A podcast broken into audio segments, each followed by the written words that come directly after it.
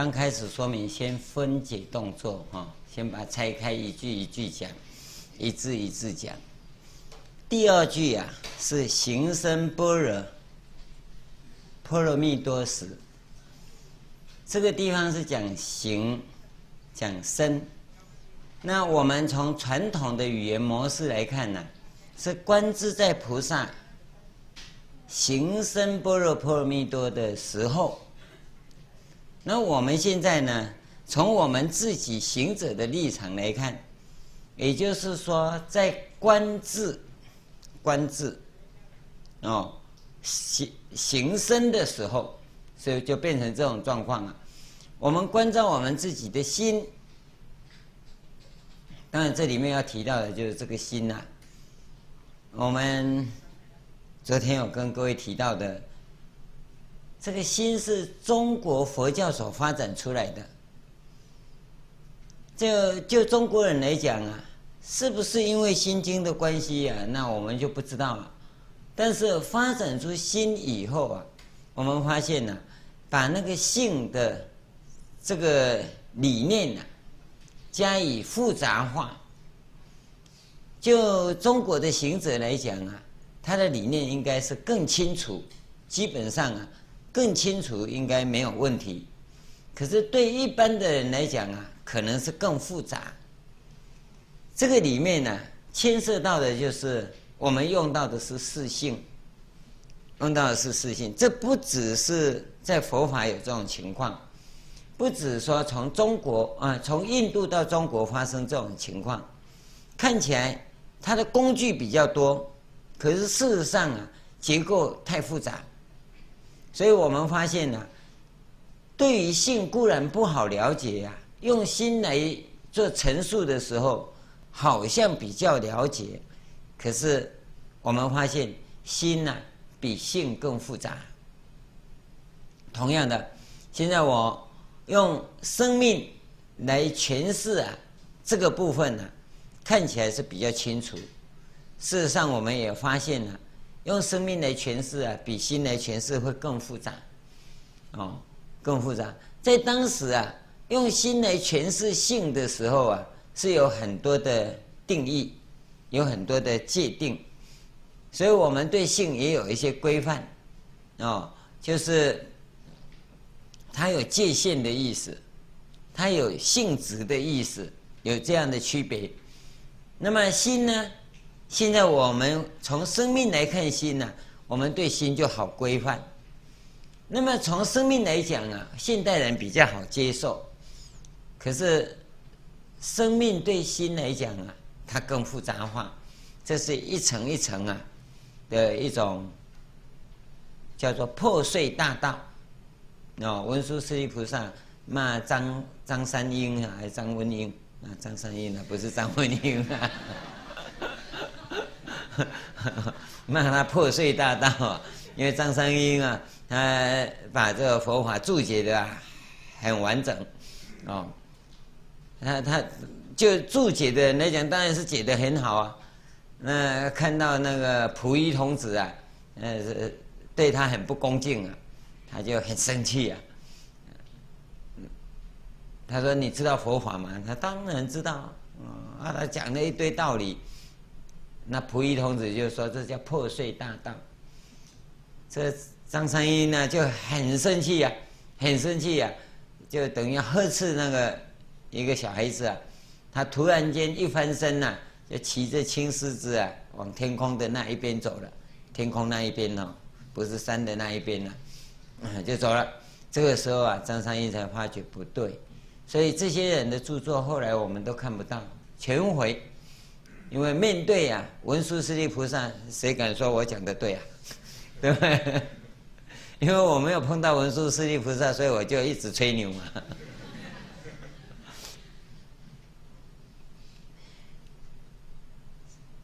中国文化也发生同样的情况。孔子以前的那种儒家思想啊，孔子以前的儒家思想啊，很单纯。气势啊，非常的磅礴。孔子啊，集大成，定于一个中恕之道，咵，缩小了，缩小了。但是这个时候啊，他还能抓到核心，他的人呐、哦，人呐、儒家思想以人为中心呐、啊，它是一个很重要的定位。孟子啊，接下来在讲的很多理论呢、啊，都很完整哦。但是你看看哦，那些理论来跟《大学》跟《中庸》相比较的话，就差很多。你不要看《大学》，《大学》之道在明明德。在亲民，在止于至善，完全是佛法的东西。这个是中国的佛啊！你看，在明明德是什么？上求佛道，在亲民，下化众生，在止于至善，阿耨多罗三藐三菩提，通通在里面啊！你看那气势之磅礴，这不可思议啊！跟佛法完全相吻合啊！有没有？那你看看，再往下，孟孟子以后就不一样了。他一具体化，越讲越清楚，越讲越清楚。到知子以后啊，就乱七八糟了，你就不知道佛儒家思想在讲什么了。所以到民族学院，呃宋儒学院、明儒学院的时候，就礼教会杀人了。礼教会杀人了，就是这个原因了。这是人类思想发展的过程当中啊。必然的现象，必然的现象，但是在佛法中啊，它有一个艺术，一个很特异的状况，它就是会经常回到原点来，回到原点来。假如没有回到原点来，那就变成知识性的东西了。所以他在讲得很清楚的时候，他能够突然间收收下来，回到原点。这个地方很多知识分子啊，就会啊。产生离心力，不知道被丢到哪里去了。因为你在追求知识，追求知识，他突然间一收回来的时候，你的离心力就跑到那边去了。人家回到原点来，你又在那边錙铢计较，不知所云。因为行者的本身，他一定要以核心，以他的原点，以生命的原点为核为核心，他可以展开，跟你一样的撒开很广，可是他常常会收回来。知识不一样，知识一直追，一直追，一直追，追不知道追到哪里去了。你常常忘了我是谁，这个叫做沉沦呐、啊，生死海中，知道吗？佛法，尤其是华严呐，下生死海呀、张大教王下生死海，什么绿人天龙，这些要跑出去忘了回来的哦，把它过滤起来，至涅槃岸，丢到涅槃岸去。佛法对于这些众生呢，它是在发挥这种作用的，发挥这种作用。所以我们要了解到，我们跟各位讲的是什么。所以常常有有同学说：“师父，你展开的那么广啊，然后，然后你就跟着飞出去，不会飞回来了。”哦，记得要再飞回来哦。这个地方啊，就谈到这个部分。现在我们从观自到入菩萨。境界以后，那么不是从初学的立场来讲了，这逐渐的这个行啊，行法观自的行法，能够融会，啊，四心为一心，一心为四心的境界，融入到菩萨行、菩萨道的这个地方来。那这只是一个境界的显现而已。当这个境界显现出来以后啊。有一个部分呢，我们要跟各位讲的就是，我们在讲生活的时候，叫做活在真实里，活在真实的这种世界里，不要活在啊假的世界里。什么叫假的世界呢？就活在你的意识形态里，那就麻烦了。比如说我们讲菩萨道、菩萨行，那奉献，奉献没有错。你是怎么奉献的？你就一直讲说有机会我就奉献，是这样吗？对啊，佛法中讲布施啊，讲供养啊，所以就有很多人呐、到处布施，到处供养。这个讲宗教情操啊，好像还不错了。事实上，这个不是修行。修行在这个地方啊，有一个你的定调，你自己要定位啊。我们刚才讲真实人生是要定位啊，你要做什么？呃，常跟各位举个例子啊，呃印度一个很有名的律师啊，啊，印印度这个国家这个民族啊很特殊，他贫富啊、知识啊差距很悬殊很大。这个律师啊，国际上很有名。那印度啊有一个团体呀、啊，当然很多团体呀、啊、都去找他化缘，大概啊都被他踢出去，都被他踢出去。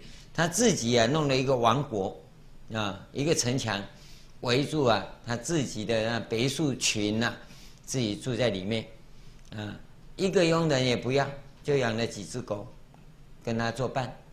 嗯，你看看哦，这个人跟天王差不多啊，只是没有天名而已啊。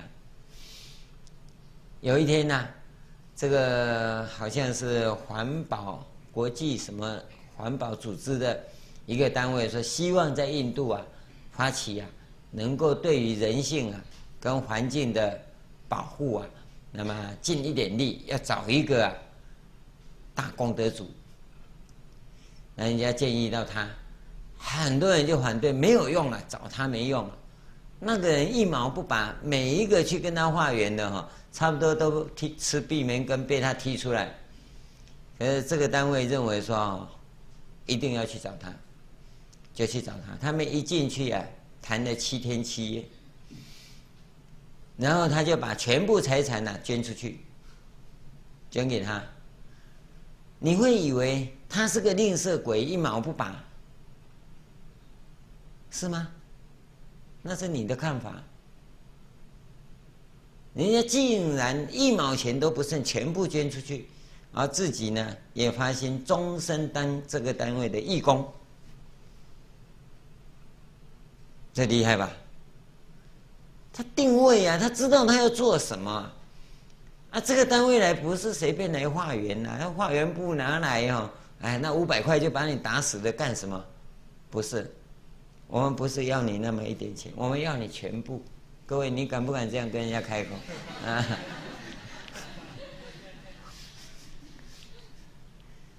他讲了一句很有名的话，说我不是妓女啊。你每次来就跟我要一次，我们要就结婚嘛，对不对？各位想想看，你现在在做的是什么工作？我看上眼的，我通通给你嘛。我看不上，不要就不要嘛。你有没有这种骨气呀？大家都很压抑啊，这就定位生命品质的高尚在这里啊。他在世间该赚的我全部赚，跟他杀价，你门都没了，杀价。要化缘，你算老几嘛？老大来了，全部给，对不对？那想想看，我们自己呢？你有没有这样的质量？台湾话讲，你什么质料啊？你什么布料啊？你的气质够吗？有没有撑得起来？所以，一个菩萨行在定位的时候啊，别人是不知道的。内密菩萨行啊，他不做则已啊，一做就是惊天动地。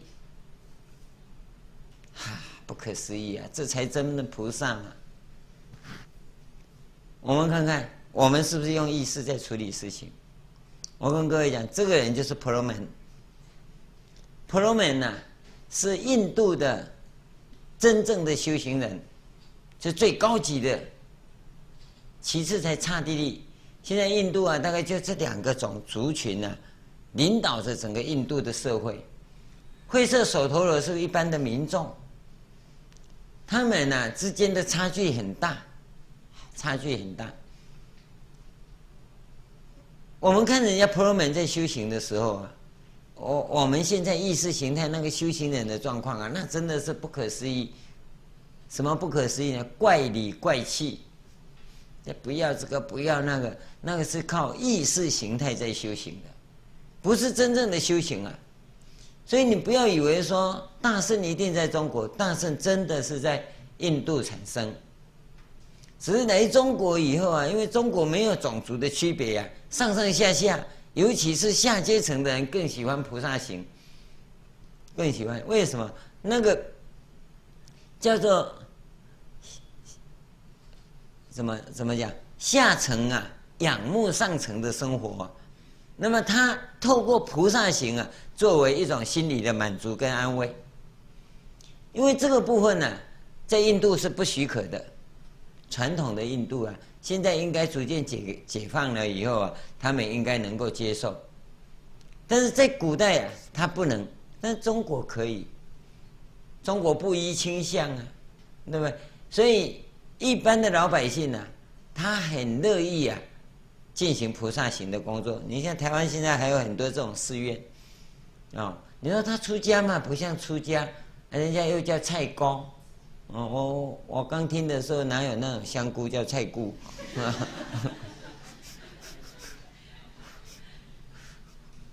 对啊，就很多菜菇都要招来招去的不款。他事实上他在行菩萨道，但是是不是真的菩萨道？他已经变成一种意识形态，所以这种意识形态啊，就常常会把修行者的本质扭曲，扭曲。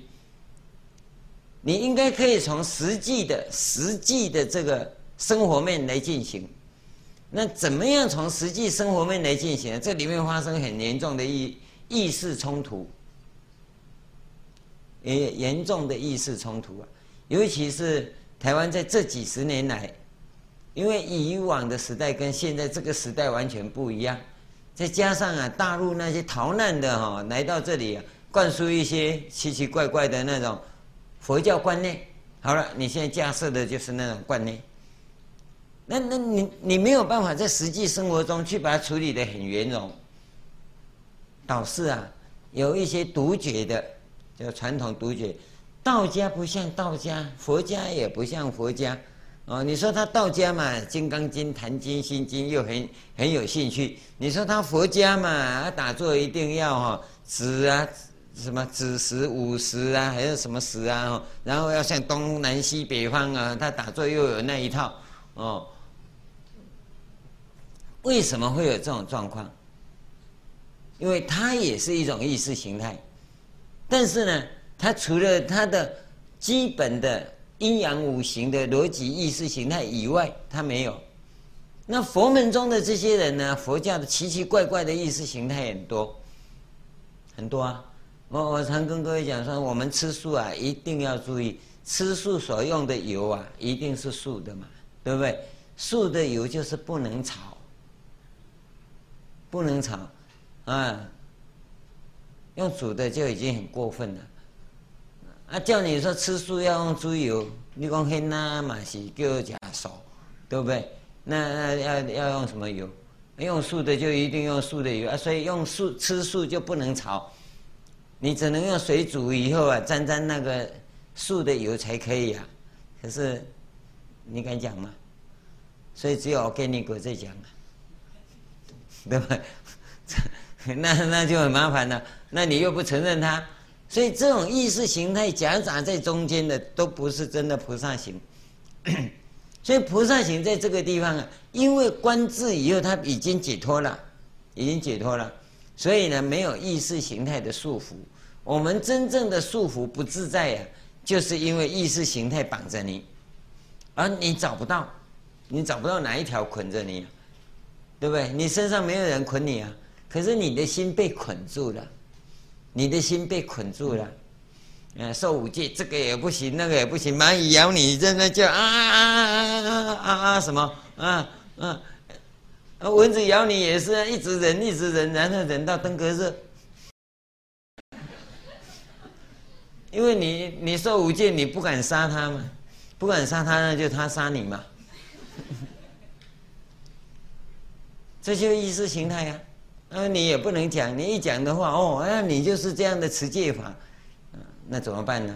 意识形态杀人，不得解脱啊，就是意识形态啊，就是意识形态。那么你现在进入了这个菩萨行以后，最重要就是把意识形态给瓦解掉。我们有一些规范重新建立，那是一种啊竞赛规则，不是意识形态。这这两个哈，你要弄清楚啊。社会道德律给我们的是意识形态，我们可能也接受到一些戒律的规范，那是我们在跟生死轮回竞赛的一种竞赛规则。你只要没有这些竞赛规则，你没有办法把生命中的杂质除掉。为了要把生命中的那恶质给除掉，跟杂质给除掉，一些适当的规范是需要的。而那个规范，当你把那个杂质跟恶质给除掉以后，那规范就不存在了，你知道吗？带球跑三步犯规，哦，按你不能够球，老师都不能带着，那对不对？你现在不在比赛场所哈，篮球你就背起来，对不对？啊，你说不行，篮球规则说哈，带球跑犯规。现在我们持戒就犯了这个毛病，嗯。再跟你讲说，那个不在那个规则的范围里面，那个带球跑是指在球场上比赛的时候带球跑才犯规啊！啊，你现在你不比赛，你就要带着球走路，不然怎么办呢？啊，他就坚持带球跑就是犯规，那你怎么办？现在我们持戒就有这种麻烦了，有这种麻烦，所以这个就变成意识形态啊。好了，现在把它弄清楚了，观智以后。能够解除意识形态的束缚，进入到菩萨的境界里，行菩萨道，行菩萨行。好，这个行啊，行道啊，很深的时候，这个深啊，是一种生化，生命中的生化。所以我们讲行啊，跟我们常跟各位讲说，你听经啊，要去实践呐，要实践呐，不要光听呐，听没有用啊。它不是修听啊，它是修行啊，啊，那你就自己想当然了。所以修行就是吃素念佛，啊，吃素念佛当然也是修行，那只是一小部分而已，可能只是启蒙。那么再进入的部分是一个生命的改造，所以我们把修行当作生命的改造工程，它是一项工程。你这个工程要进行到什么程度？你要留意到，就好像水坝是一个工程，啊，这个工程完成以后，完成以后蓄水开始蓄水以后，那个才叫做行深，不是说做完了啊就可以了，不是做完它还要给它坚固化以后才开始蓄水，道路也是一样。弄好以后，验收以后，好开始开放给人家走了，那个才叫行深的时候。刚完成的时候不算，那是空性完成。所以行深的深呢，是指开始在饶益众生的时候。因为菩萨行菩萨道本身就是在这个地方啊，跟众生相处。所以我们说，菩萨的本身活在真实的境界里呀、啊，就包括你个人呐、啊。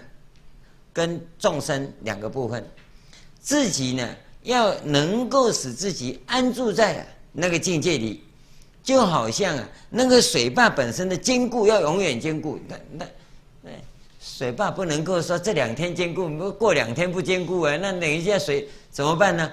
对不对？他到了那个程度以后，他永远是坚固的。所以菩萨的个人的这个行者的心呢、啊，它是一直停在那个境界里。他不能变，他也不会变，这个才对。所以我们情绪起伏一直很大，就不是啊，不是这个样子。他要一直安住在那个境界里，这对自己来讲，智慧的层次永远是那么高，心灵的宁静永远是那么的宁静。好，在这样的情况之中，他跟众生相处随缘嘛，他就可以随缘。什么随缘呢？大卡车来也一样过去。对不对？啊，有人散步也一样过去，对不对？有水来呢，那我挡得住；啊，没水来呢，我也是，对不对？决然独立，这个才是菩萨。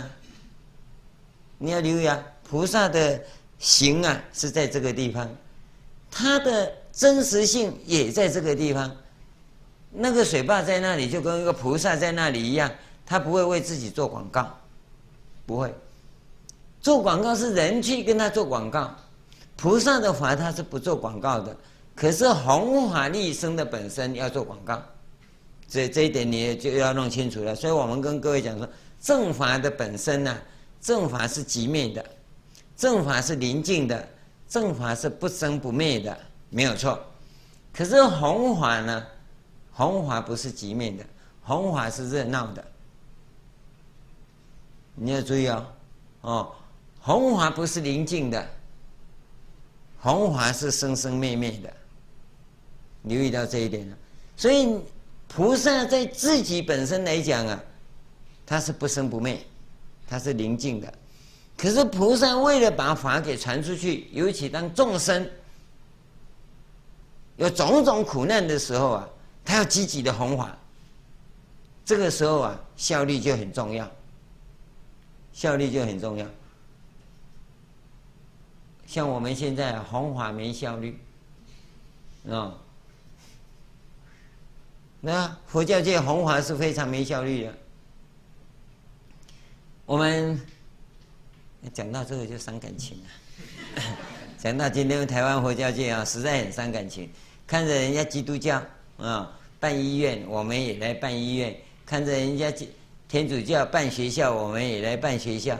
人家的医院里呀，是牧师啊，是神父在看病呢。我们的医院里啊，哈哈，都是大学教授，没有一个比丘，也没有一个比丘尼在里面看病，都是被看病的。嗯，所以他一直鼓励说到里面去住免费的啊，同样闹闹亏呀。所以要盖一个医院不难，要培养一群出家众来当医师啊，这个才是根本之道啊。你要办大学也一样啊。盖盖个大学有什么难吗？现在一下子弄了好几个，你看大学里面有几个教授是比丘啊？有几个教授是比丘尼啊？所以你根本呢、啊，这个叫东施效颦，东施效颦，知道吗？笑贫穷的贫，都搞错方向了。你应该先培养、鼓励 比丘、比丘尼走出来。当医师、当教授，哎，那有了这个很多很多的比丘教授、比丘尼教授，或者比丘医师、比丘尼医师的时候，我们再来盖医院、再来盖大学嘛，是不是这样？那不是人，人家辅仁大学、人家东海大学、人家中原大学、皇家大学，你看人家都这样办，我们也要办，办一办呢。这个就是你在理念上弄错了，弄错了。那那我们弘法弘到哪里去？对不对？在跟人家竞赛嘛，不是弘法。我们看清楚，这些人家办得很好，我们给予赞叹嘛，是吧？甚至我们的比丘、比丘尼也可以送到人家那边去读书嘛，有什么不可以嘛？为什么一定要给自己的学校来栽培呢？你到别人的学校去栽培不是很好吗？我们要注意的是什么？这个佛佛教本身是在这个社会上的。现在来讲，已经不是外来的佛教。在唐朝的时候，佛教是外来的；现在来讲，佛教是我们土生土长的。那你有没有发展出我们的文化系统？今天社会上很多人，很多哦，我不是说各位啦，只是说他们啦哈。夫妻相处有问题，对不对？哦，这个老人问题跟父母处不来，对不对？现在老。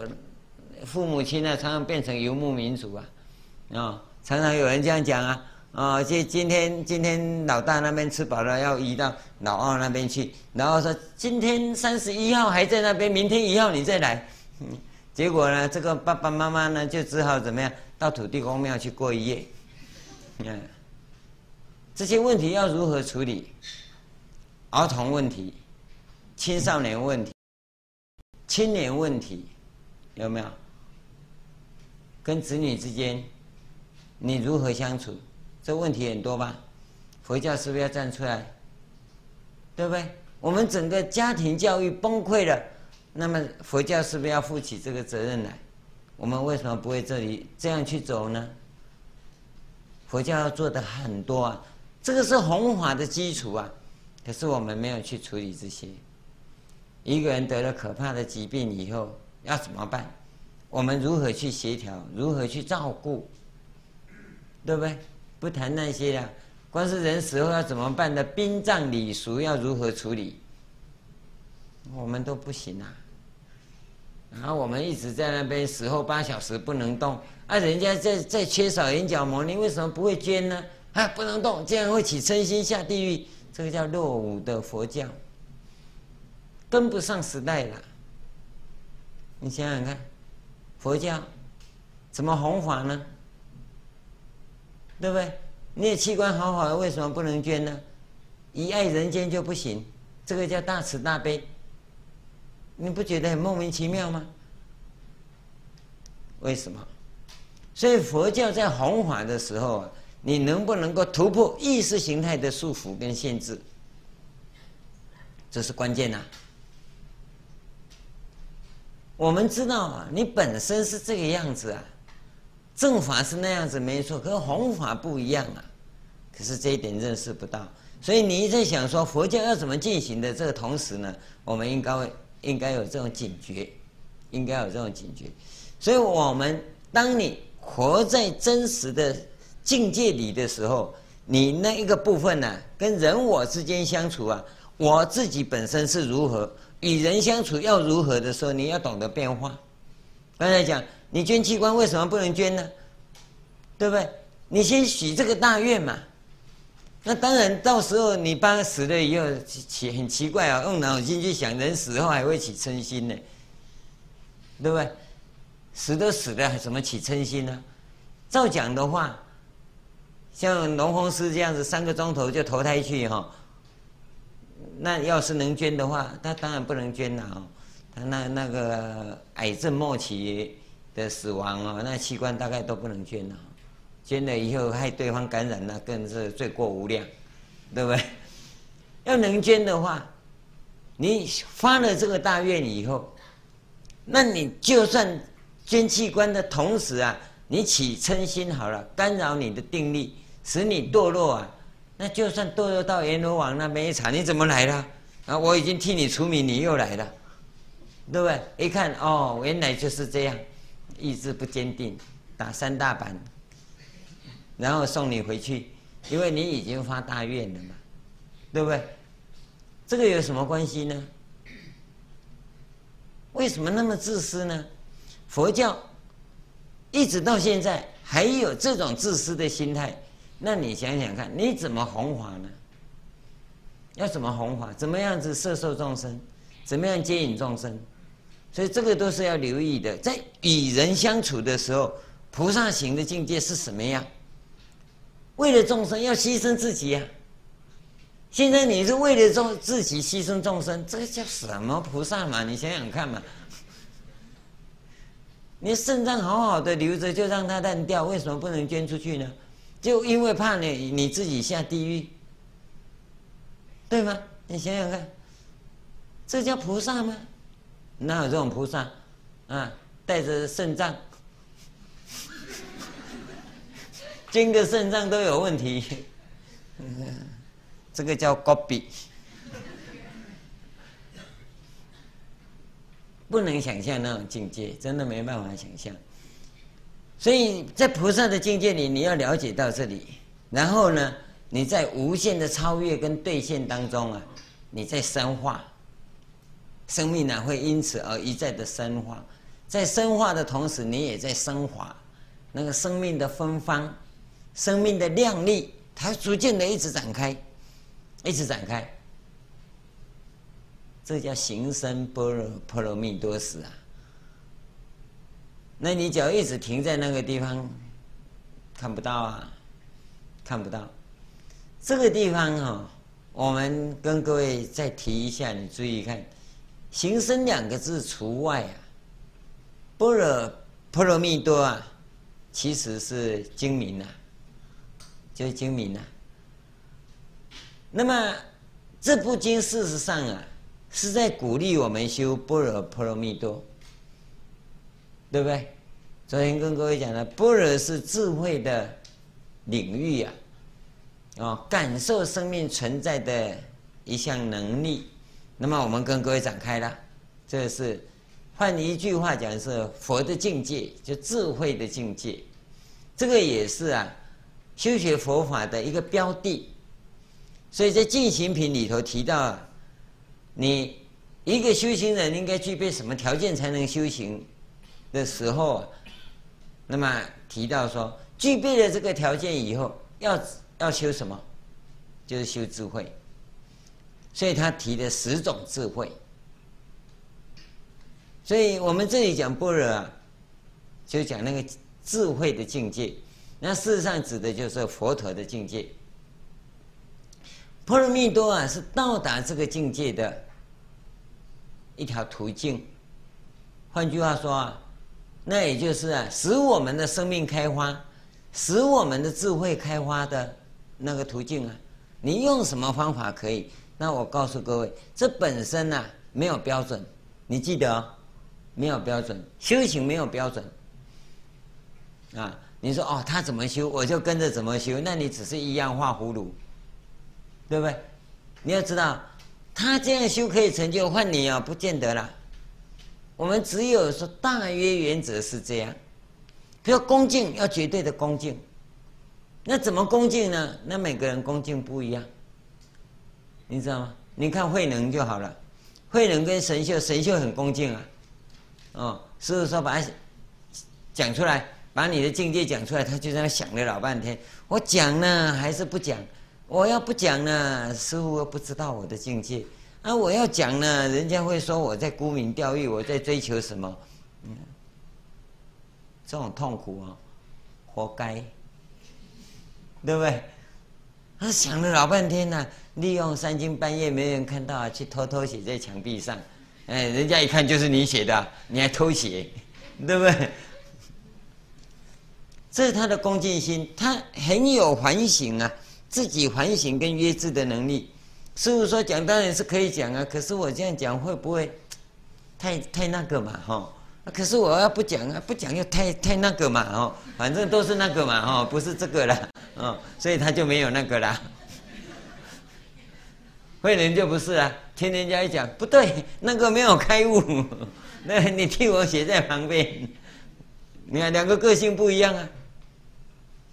看起来慧能他不是比较有成就，那个神秀是答错了，答那文不对题嘛。人家是问般若是什么，他讲波罗蜜多是什么，就是讲这个问题啊。他文不对题啊。慧能一听呢、啊，你讲波罗蜜多嘛？人家师父是讲般若，你讲波罗蜜多，奇怪。所以他的答案很简单，其实他是仿他的嘛。你有没有看到？慧能的四句偈呀，他本来无一物，那他是明镜亦非台，对不对？按按你自己讲说菩提有有个菩提树，有个明镜台，他说这两个都没有，你。关键在于你是时时勤拂拭啊，本身是波罗蜜多啊，你知道吗？按他讲本来无一物，何处惹尘埃？那就是般若，关键就在这个地方啊。你要看得到这一点呐、啊，所以真正的成就啊，神秀不是比他差，神秀并没有比慧能差，只是人太过谨慎，有时候想一想，你看想歪了。他就真的想歪了，结果把般若变成波罗蜜多了，所以他没有中奖啊，并不表示说神秀的功夫就比慧能差，不是，他是在这个地方啊，你看人哈就不能错一次，错一次历史上记载下来，永远都好像他 有够倒霉嘛，对不对？啊，我告诉你，每一个认为神秀差的人都是意识形态，都是意识形态。你没有看到神秀真正的成就啊，慧能是成就没有错，这是不不容否认的。可是整个佛法，中国神秀的功劳最大，不是慧能。慧能导师啊，造成很多修行者者的狂傲，因为以他为偶像的话，容易狂。神秀啊，很谦虚。因为神秀也给我们带来一个麻烦，那礼貌太多了，啊，哟，师傅，请师傅慈悲，阿弥陀佛，我要干什么？我有三个问题想请教师傅，请师傅开示好不好？我说不好，我 他也不知道干什么的。你那么多的废话干什么？你要又又就讲了嘛。尤其在禅堂里还要下来顶礼三拜，真想把他踢出去。这都礼节太多，都神秀的病，就是跟神秀一样，想东想西，想东想想西，要讲也不是，不讲也不是，搞不好让我见一点。所以我们要知道，他们在真正的成就上面不是没有，但是一一早起错了哈，坏了他整个历史上的领域。哦，这个是很冤枉的。那我们事实上啊，修行者很多这种情况。那我们在这里提醒各位啊。啊，这个是这个部分，这个地方讲到那个时啊，行深般若蜜多的时候，行深般若波罗蜜多时的那个时候啊，那个时是状态，不是时间。这中国字啊，你要留意啊，那个时是指状态，不是时间呐、啊。哦，你的境界到达那个时候的状态，叫般若波罗蜜啊。我们有很多人。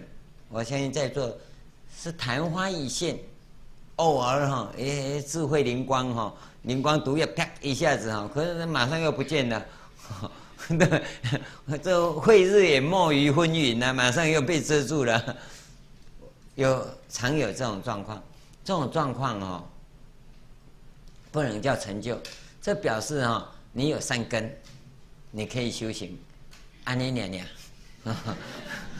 你不要老是在吹牛啊！是我有一个时候怎么样，我有一个时候怎么样？是啊，你有瑞相啊，你有善根啊，哦，那不表示你成就啊。你问这个是啊，我跟你说是又怎么样？你还是有烦恼嘛？那个你还是被遮蔽嘛？无明还是把你遮着啊？你偶尔会露出来，那是表示你有善根。那你要赶快找到那个法门，把心安住在那里。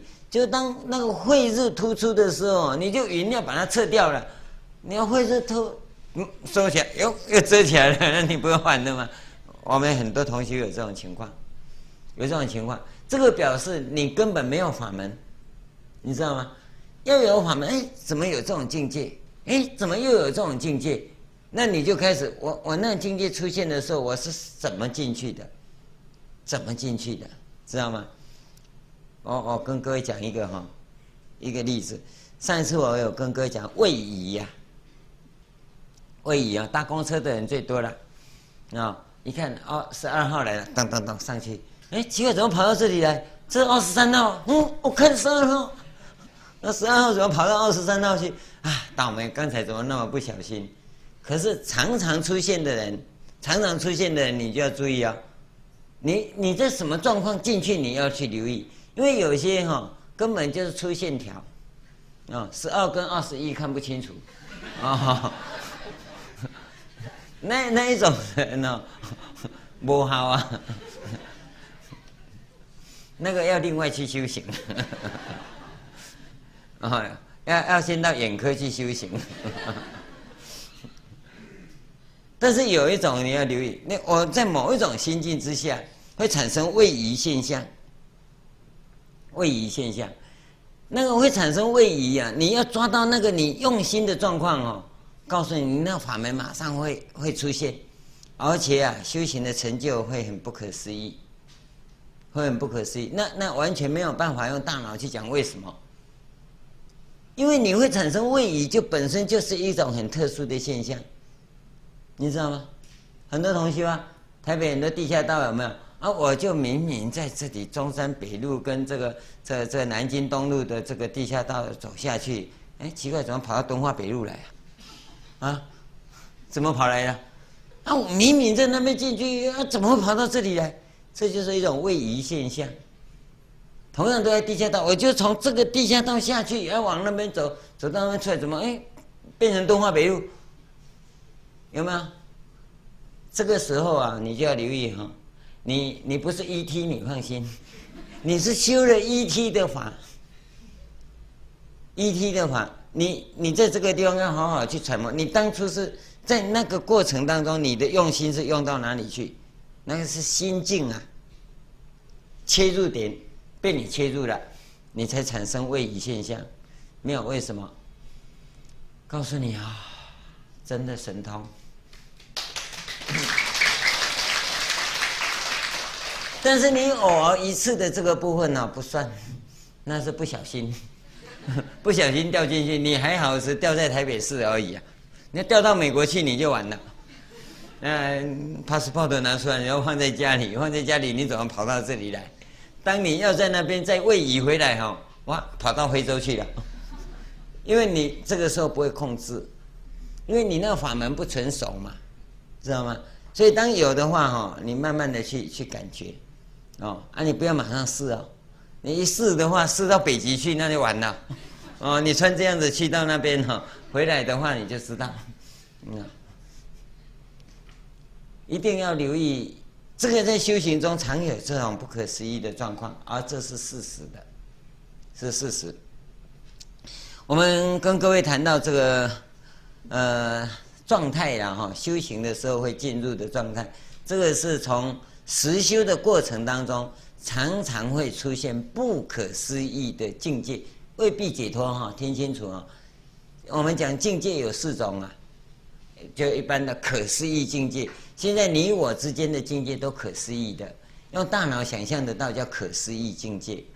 一种是不可思议境界，刚才讲那就不可思议境界，变魔术也是不可思议境界，但是没有解脱。第三种是可思议解脱境界，这是解脱境界，不是境界啊！啊，我们生活中是可思议境界，阿罗汉是可思议解脱境界。华严经所讲的是不可思议解脱境界，所以我们在讲话的时候标的要弄清楚，讲不可思议境界哈，那就是不可思议的境界，没有解脱。不可思议的境界还在生死轮回中，哦，不可思议解脱境界啊，那是法身大士，法身大士，可思议解脱境界啊，是阿罗汉阶级，啊，只要破我执、破法执或双破我执法执，都属于可思议解脱境界。所以在谈这个部分的话，你要要弄清楚，我们我讲没有讲错，我我这个地方不会讲错。因为这个定义我讲得很清楚，可是你们在听就常常听错，因为听到不可思议，你就以为我讲解脱，我没有讲解脱，我是讲不可思议境界，跟解脱境界是不一样的。你留意啊，这用词啊，在这里分别很清楚，讲凡夫就是凡夫，讲圣人就是圣人，圣人才叫解脱嘛，凡夫是不解脱，所以不解脱里面有可思议不解脱，嗯，跟不可思议不解脱，啊。不，这个不能这样讲！不可思议不解脱就在地狱啊！不，不可思议境界呢，是一般有特异功能的都叫不可思议境界，但是他没有解脱，所以这这个部分你要弄弄清楚。好，现在我们讲到，不但入，不但观自的这种行啊，哦，进入菩萨境界。又进入到很深的菩萨境界的那种状态的时候，下面呢就讲到五蕴皆空了，照见五蕴皆空。这个时候他谈到照见五蕴皆空，我们是明天再讲了哈。今天要讲的就他在行深的时候，怎跟照见五蕴是怎么来的？那就要讲到这四句话：观自行深。